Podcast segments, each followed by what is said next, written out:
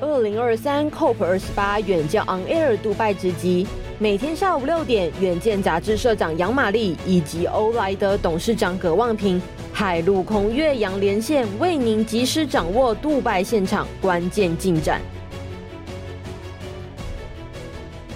各位远见的朋友，大家好，欢迎来到远见与欧莱德共同合作的前进 COP 二十八。杜拜会议现场的 Podcast 啊，我们一天呢一个 Podcast 访问台湾专家来出席呃 COP 二十八的一些心得跟感想啊，传真回给台湾的观众跟朋友们。那么今天来到我们 Podcast 现场的呢是赵家伟哈，在比较年轻哦，台湾气候行动网络研究中心的总监，那事实上也是台大环工的博士。那这个家伟呢，事实上呢也在多年前我们远见曾经做过两次台湾环境。英雄哦，就是说各个领域，有些在企业界，有些在研究领域，有些是一个民间团体跟组织呢，都非常努力的在呃投入他的心力呢，希望台湾的环境更好，或者希望台湾的这个环境的意识可以跟国际接轨。所以嘉伟呢，赵嘉伟曾经。啊，入选过台湾的远见所票选的台湾环境英雄，我们是有一个评审团啊，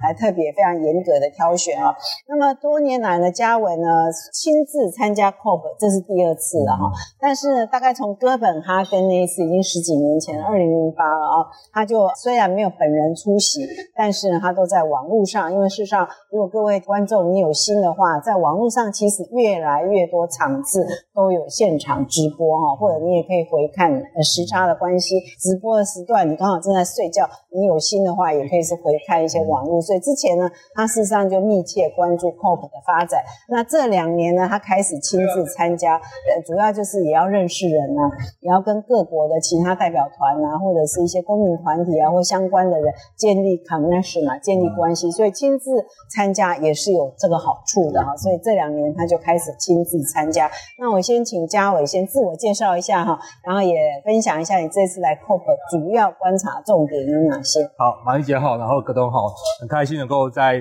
那个远见 Podcast 上面跟大家分享我们在杜拜的第一时间的一些观察。那我的单位叫做台湾气候行动网络。那台湾气候行动网络的话，它其实是有五个台湾自己在地的环保团体，当然是大家很熟悉的，像主妇联盟，然后还有呃绿色公民行动联盟、地球公民基金会、环境权保障基金会，以及是我个人担任理事长的台湾环境规划协会，五个团体我们共同去一起成立的。所以我就发现到说，你在谈这个净零议题的时候，没有办法靠单一团体就能够。做好比较完整的政策监督，因为我们看到说政府讲经营政策都是九个部会一起出来开记者会，所以我们想到我们五个团体来讲的话，我们就成立了这样的一个联合倡议的一个合作平台，然后合作平台里面也得到一些国际上面的一些基金会的支持，认为说台湾气候运动可以作为亚洲的典范，所以在这边的话，我们就是成立了这样的一个行动网络，带领大概是七个人左右的一个研究团队，去生产一些可以去支持倡议团体的一些研究内容，就比较不像是一些法人单位或者学校组织。可能比较着重在还是是一些个别的研究发表或者是官方的需求，我们这边来讲话，就是要回应。到底公民团体我们要监督政府的话，我们到底要有哪些的重点，然后可以好好去做推动？嗯，像我们今年刚通过的气候法来讲的话，其实就是我们在整个行动网络里面以及我们研究中心这边的话，花了很多力气一起去讨论说，那到底该条文该怎么定才是最好的一个方式？哦，所以啊，今年年初才刚通过气候变迁因应法，哇，这背后有你们的对团体的努力。对，在背后来讲的话，我们应该是算是势力最深的一个民间团体的联盟这样子。啊，对，这个法影响很大。那跟我们分享一下。这一次来 COP 二十八，好像你有四大目的哈，对，来参加这个会议，来分享一下。就因为每次 COP 的话，其实就是一个非常大的一个盛会，而且今年度呃原本开始前认为说七万人，就后来看到新闻报道，好像说是将近十万人来参加。我还 lost 掉这一块，十万人吗？反正就是史上 已经是一个我们讲说史上最热的一年，然后变成史上最多人的一个 COP 会议会议这样子。对。但在来这边之前的话，因为我就是只有一个礼拜的时间，我就设定好说，那到底有哪些议题是你在谈台湾的气候政策里面最有意义的地方？嗯、第一个事情来讲的话，就这次 COP 的重点就是叫做全球盘点，怎么样用全球盘点经验里面去看到说，那我们接下来下一波我们要提出来的的新的减碳承诺，各国的新的气候政策来讲的话，要有哪些很重要的要素？因为我们台湾来讲的话，我们刚好回去的时候。在二零二四年开始，我们就要提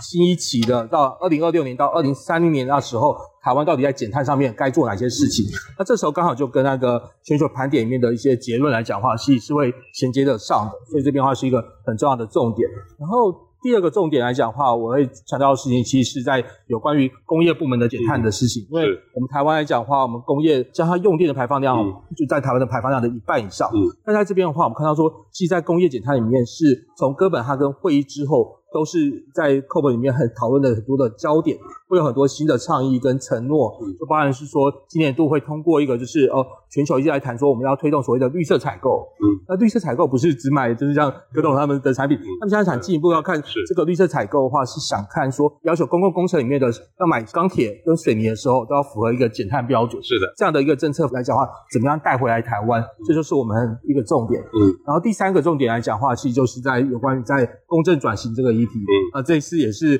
这个大会上面，大家到处在各个论坛里面都听到公正转型。然后台湾来讲的话，有我们很多的那个不同的来参与团体，他们办的一些周边活动，也都用公正转型这个名字为主题。是。而我自己本身来讲的话，我们现在也是台湾现在为了推公正转型，在国发会下面有成立一个公正转型委员会。嗯。那我是里面的其中的一个民间委员，所以我们就在想说，我们来谈这些台湾的公正转型，一定是很。在地性，这很脉络性的，但是它同时有一些国际上面在谈出来的一些指引方向。那这个部分我们怎么样能够带到台湾的公正转型政策的里面的眼里？嗯，然后最后一点的话，就是个人关心的有关于反漂绿这个议题。是啊，去年那个联合国出了反漂绿报告之后，那到底这个反漂绿议题怎么样在各国来讲能够有个具体的推动？对，所以在这边的话，我们因为看到说台湾这边大家对这个议题越来越有意识，但是大家会有点说缺乏一个指引，告诉他们到底该怎么做才是最好的，才是符合。国际上面的要求，那在这一次来讲的话，联合国他们会在反漂绿这边会通过一个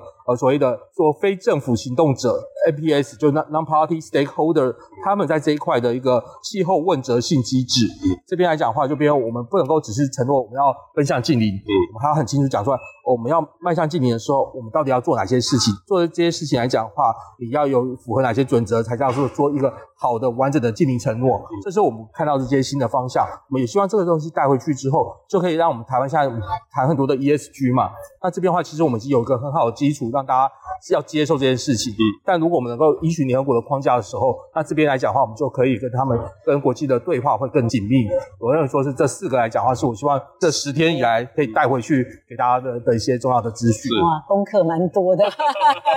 是，那刚刚老师有讲到了哦，就是。工业去碳化这个东西，嗯、我们知道节能啊，哈，就是绿色转型这件事情。那工业去碳化这件事情呢，台湾的企业或者政府啊，所面临的挑战呢、啊，你这上面有什么样的看法跟建议呢？我觉得在这边的话，谈工业去碳化的时候，台湾在谈这个议题来讲的话，大概有两个矛盾。嗯、第一个矛盾就是我们觉得。工业去碳化的时机还不成熟，嗯，就觉得它的技技术还要等二零四零年才会成熟，嗯。但是这一点来讲的话，我刚才走过来的时候，就看到说会场上面有一个标语，就是今天的决定，所以说是明日的遗产，决定了明日的整个世界会怎么样。现在工业去碳化更是如此，因为我们只要换任何一个制程设备，现在一换。就是到二零五零年，台湾这边的话，我们现在还是觉得哦，工业去碳化这个事情可以再晚一点去谈，嗯、这我觉得比较可惜的部分。那、嗯、第二件事情来讲的话，会认为说工业去碳化就是企业自己会找到出路，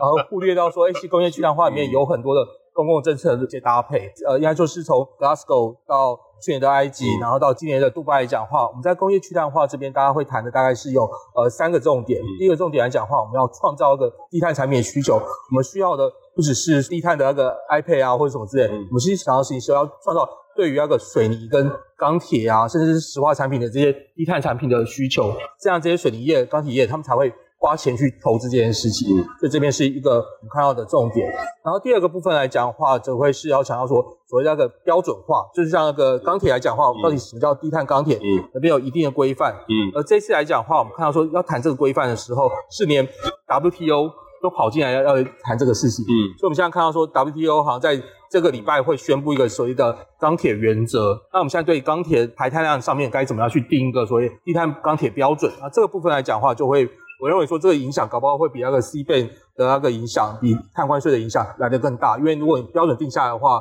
真的不是缴钱了事的事，你没有到那个标准，你可能就卖不出去。嗯，所以这边的话，我们看到是另外一个状况。而第三个的话，当然就是很多的新的技术的突破。有些新的技术突破的话，就包含我们现在谈这两个礼拜会有很多跟氢能有关的场次，跟碳捕捉封存有关的场次。因为我们说碳捕捉封存跟氢能来讲的话，其实对台湾来讲，最需要的不是电厂，最需要的其实是工业制成。这些工业制成是没有 CCS，没有那个碳捕捉封存的话，很难达到净零。嗯，但目前我们台湾的重点还是比较放在电厂该怎么样导入这些措施。但问题是我们在工业这边要去导入这些措施的时候，你不是个别的企业去研发就好，你一定是要。给他们补助，然后甚至基础设施的建立，这些都是我们看到国际上面在这个会议里面在讨论的事情。那我们也希望把这些资讯都是最后都会写成很多的文章，可以发表在远见 ESG 网站。没问题，没问题。邀请那个赵老师来供稿给我们。我问两个问题啦，第一个问题问说，氢能你怎么看呢？OK，你这一次这样子听了几场跟氢能相关的演讲，嗯、因为台湾也很多政府啊、中油啊、台电啊、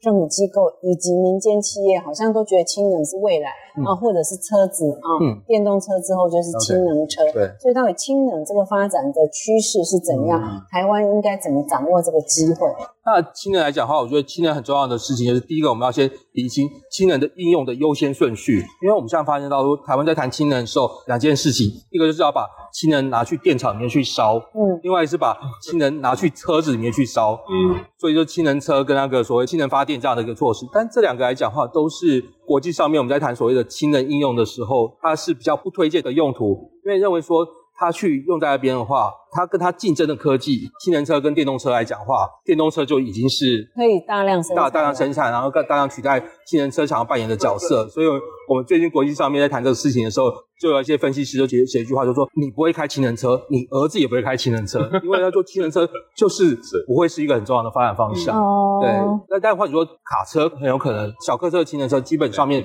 在国际上面几乎是认为说是个发展的死路了。就像 Toyota 还有些想要推这些事情，但是目前看起来的话，大概都不太可能。所以，我们这时候我们就回到说，那我们台湾我们现在还没有一个氢能战略。就我们现在谈氢能的使用的时候，我们大部分想到的用途都还是用。还是要拿去电厂烧，所以我们对于在工业部门的需求都大规模低估，说我们钢铁厂跟石化业他们所需要的氢能，嗯、而且很重要的事情是有两个部门的氢需要的氢能，他们完全没有纳入讨论。啊啊，一个是航空，一个就是海运。哦。对，我们航空跟海运其实需接下来要减碳的话，他们其实是氢能最主要的需求者。这是国际能源总署他们在推估的时候就发现到说，哎，未来其实需要氢能最多的部门其实是运输部门。谈的运输不是谈小客车，它谈的其实就是海运跟空运。哦，还有巴士。巴巴士短程的巴士，市区巴士的话都是用电动化，但是卡车可能需要，但是最主要会是那个。空运、空运跟跟海运，但是这两个部分来讲的话，目前台湾都都没有在大陆评估，所以我觉得这是一个蛮大的一个物质啦，就是到底。哪里需要亲人？这个部分来讲的的认知不是那么清楚啊，很好的。我们知道在我们在呃，就是台湾在净零排放的角色啊，嗯、在全球净零排放的目标下，在这次大会里面，在公布了这个检核报告以后、啊，对这个数字都让人家很失望嘛，就是说气温升高的问题，嗯、呃，二氧化碳浓度的问题，都都证明了二零三零前我们必须要加快加速了。对那我们台湾也已经入法了嘛，嗯、对。那你看到就是说，在国际舞台上，在企业在面临这些转变的时候，哈，就我们用什么样的态度跟方法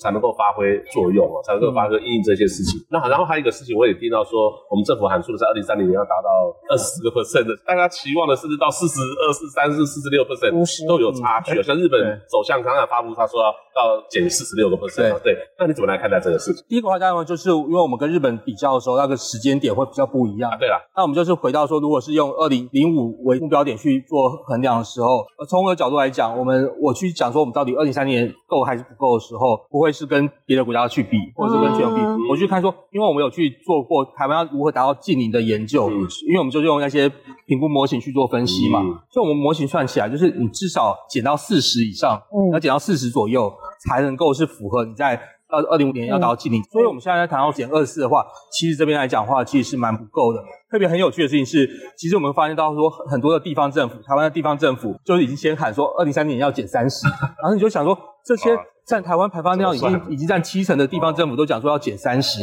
然后中央只讲说要减二十四，这到底合不合理？这样子，我也做一个估算，就是说，其实只要政府能够履行他现在提出来的这些政策目标，只要履行再生能源减量的目标，嗯，电动车推动目标来讲的话，就有机会减到三十。哦，所以其实二四是一个大幅度。我们知道说是经建部门，因为对于说，因为他们被二零二一年的时候用电成长率吓到，所以他们觉得。二零二零二二年在讨论这个目标的时候，就一直不敢更积极。但实际上面，我认为说，在这一次等于说这次全球盘点的那个趋势之下的话，很重要的第一件事情，甚至说我认为说新总统上任之后对于整个在气候政策上面第一件事情来讲的话，就二零三零年这个目标，你绝对不能够不动，你一定还是要想办法能够去加严，能够能够提升。况且是目前不论是地方政府喊的目标，或者是说我们在谈说再生能源发展，或者是节能方面的一些推动来讲的话，都能够让三十这个目标其实可以达成。刚才葛董特别讲讲一个话，我就想到一个很重要的事情，就是今年度其实在整个呃谈这个气候议题上面的时候，有一个叫做气候俱乐部的新作，它是由啊德国所发起的，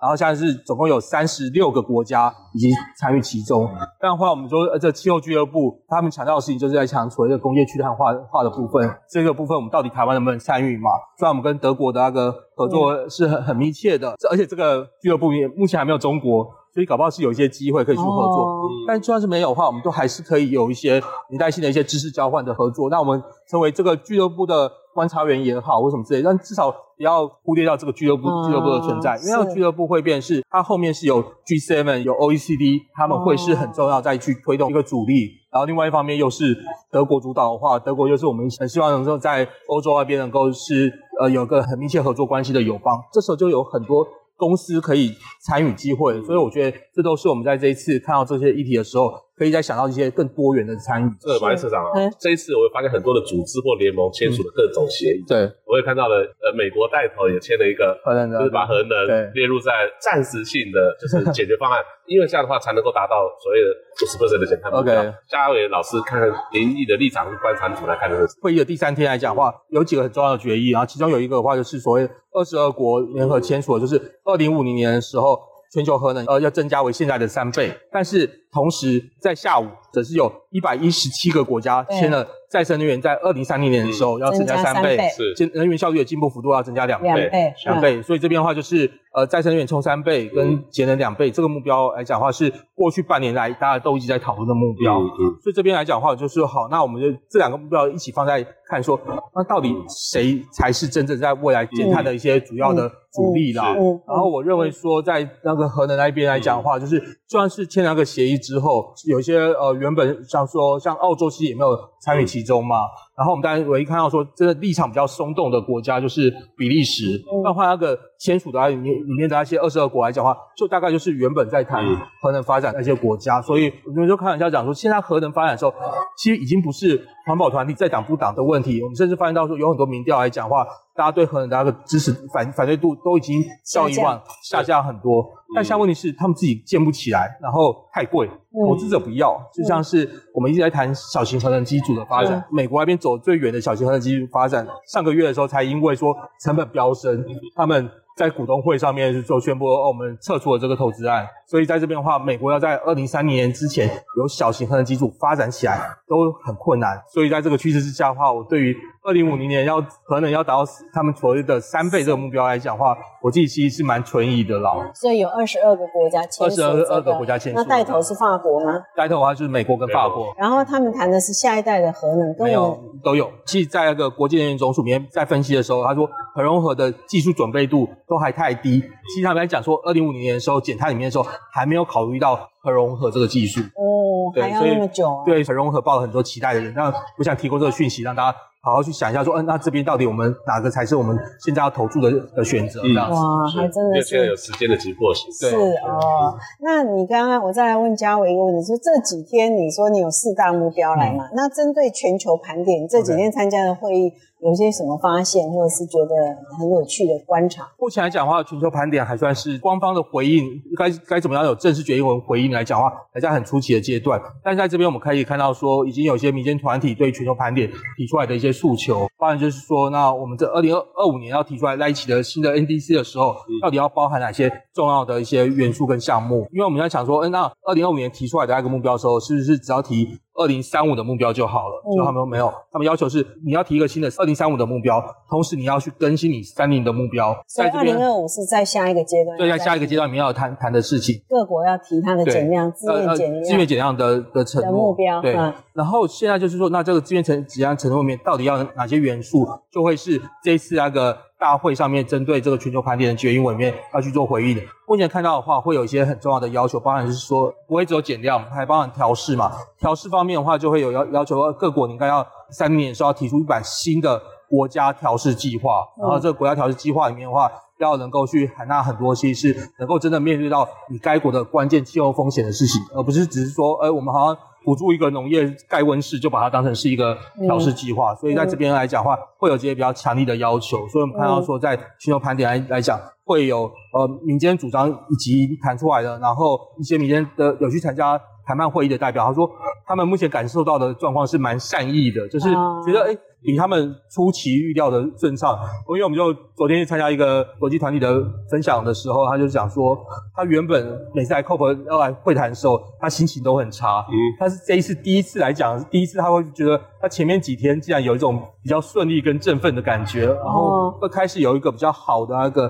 讨论氛围。因为去年的时候，去年在埃及的时候，那个光是议程要谈什么，就花了三天才决定。去年的时候，大家谈判都很痛苦，但今年一开始就第一天那个。Loss and Damage 决定之后，他说这是一个很好的对话机制。所以这两天大家都在追，我要捐多少？我要 各国元首都在说意大利啊什么的。但是重点说，那我们这段时间台湾有没有准备要去多捐一些东西，或者是我们因为我们的台湾没有管道，我们对，但是我们可以有很多新的方式，因为我们过往我们都有，包含是跟美国的那个 USAID，就是美国的国际发展总署一起去捐一个调试基金，或者是我们跟马绍尔群岛其实也有一个。台马的气候调适基金的一个协议嘛，我觉得如果在这个时候我们刚好顺势，就是说，那我们这个协议的基础下面呼吁这个损失跟损害的时候，我们也可以捐的，因为我们这边就有一个个别双边的那个合作，是，对，是可以采取国际合作，采取国际，所以所以我就开玩笑说，我我要回去之后，我的主张就会是，如果要讨论那个超征税收的话，就绝对不要变成。每个人六千块，而是要拿来做成那个气候援助。到 COP 二十九去捐，我说我可以捐多少亿，对不对？因为我看他们也没有捐多少啊？其实一亿美金，昨天在现场是意大利之后。对啊，就是一亿，因为因为也率先捐一亿，美国台我们台湾超征税收也很多吧？对，超征税收三千亿的话，也就是个，我们当然不可能全部都捐出去，因为我们一年我们台湾的，一年台湾员外预算是一百五十五亿嘛，所以其实你这边只要想要说，我们如果能够捐的台币的一两亿出来的话，其实都会是一蛮有效果的一件事情。嗯，这是很好的倡议。超征税收，大家的六千块拿出来，我们支持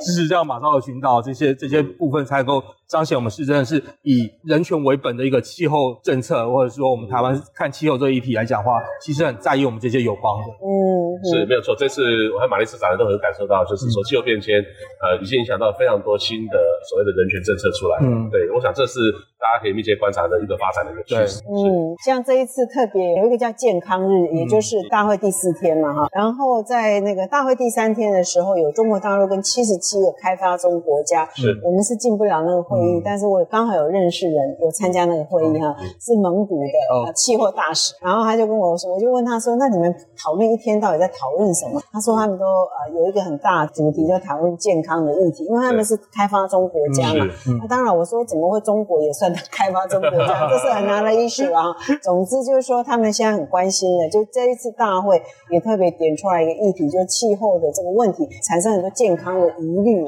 啊，所以这一方面我不知道嘉伟有没有观察。哦，对，这这个部分来讲的话，我们看到所谓气候与健康这一个讨论，其实会分成很多不同的层次，因为其实过往一些很知名的一些，像什么新英格兰医学杂志啊，他们其实都有在做这些专题，气候跟健康的一些专题。过往我们的谈法，大家都会谈说，因为。同样都是因为化石燃料使用，它会产生空污所带来的影响。但现在我们看到的状况是这些极端之后，其实甚至会带来的，我觉得我们台湾其实讨论到很多有关于那个心理焦虑、焦虑感上面的一个加成性。我觉得这边都是我们要去在台湾想这个议题的时候，想这个气候跟健康的时候，因为健康是作为基本人权这个角度去谈说我们要加速气候行动以外，反过来去想说，哎，那气候变迁对健康上面有哪些新的冲击？因为我们现在很可惜看到的状况是说，在台湾谈调适的时候，我们有一个健康领域，嗯，但在健康领域里面，我们谈那个高温所带来的影响的时候，我们大部分谈的事情是说，哎，我们会有制作 APP 提醒大家很热，所以你要做哪些事情？啊、对，我们觉得你不好像不适合把这样子的事情个人化，你可能要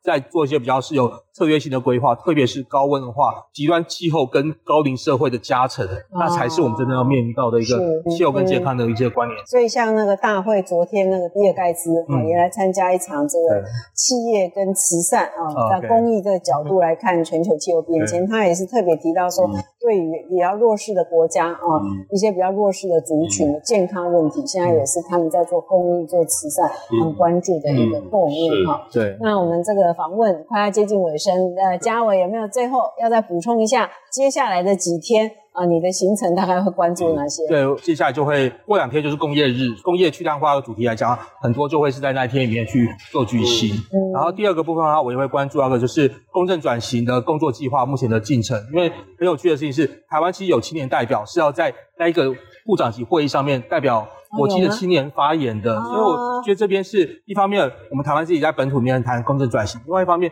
台湾出来的代表来讲的话，在这个国际会议上面，在公正转型里面也有很多的一些发言权。所以我觉得这一个部分的呃关注跟发表是蛮值得大家。那台湾的代表是怎么选？台湾这边的代表就是他们是参与那个青年气候大会，这一次台湾的青年气候团体去参加的时候，主题就直接去抓公正转型，所以就蛮顺理成章，就是变他们在。那边要选出青年代表去，在一个部长级会议发生的时候，嗯、就刚好选到台湾的代表。那我们可以接触到这个代表吗？没问题，没问题。啊，好，请嘉伟帮我们介绍，我们也把他邀请到年轻人，邀请到我们的 Podcast 来跟我们做分享。对，因为我已经在这里了吗？已经在这边了，因为我们，我们台湾的青年团体在在整个。呃，谈判过程中其实算是非常活跃，而且真的有去有一些特别的几位，有遇到几位，一共几位，我有交谈一下。我们这一周目前有四位代表，是，然后至少已经有两位是有在类似部长级会议上面已经发言。哦，好好，就蛮蛮值得。我们今天就把他们找来。那我们呢？谢谢这个嘉伟。最后，葛董，我们要补充。对，你会发现到，虽然我们不是预约方的会员哈，可是你看我们在各个领域里面哈，都有那么多的专家学者，还有民间企业代表，还有青年的代表都参与其中，而且有互相的交流。甚至发表过去呃所倡议或者是所做的一些成果，我觉得呃台湾并没有缺席这场会议，而且还扮的蛮重要的一些角色在里面。嗯、我觉得大家可以不分种族、肤色、政治立场，大家都应该为这个事情尽一份心力。对，我们在想说台湾 can help 嘛，那我们、嗯、我们这边就是在凸显一个我们到底怎么样找到最好的方式，嗯、一起来参与这个国际上面重要的一个任务这样子。嗯，好，谢谢谢谢嘉伟，谢谢。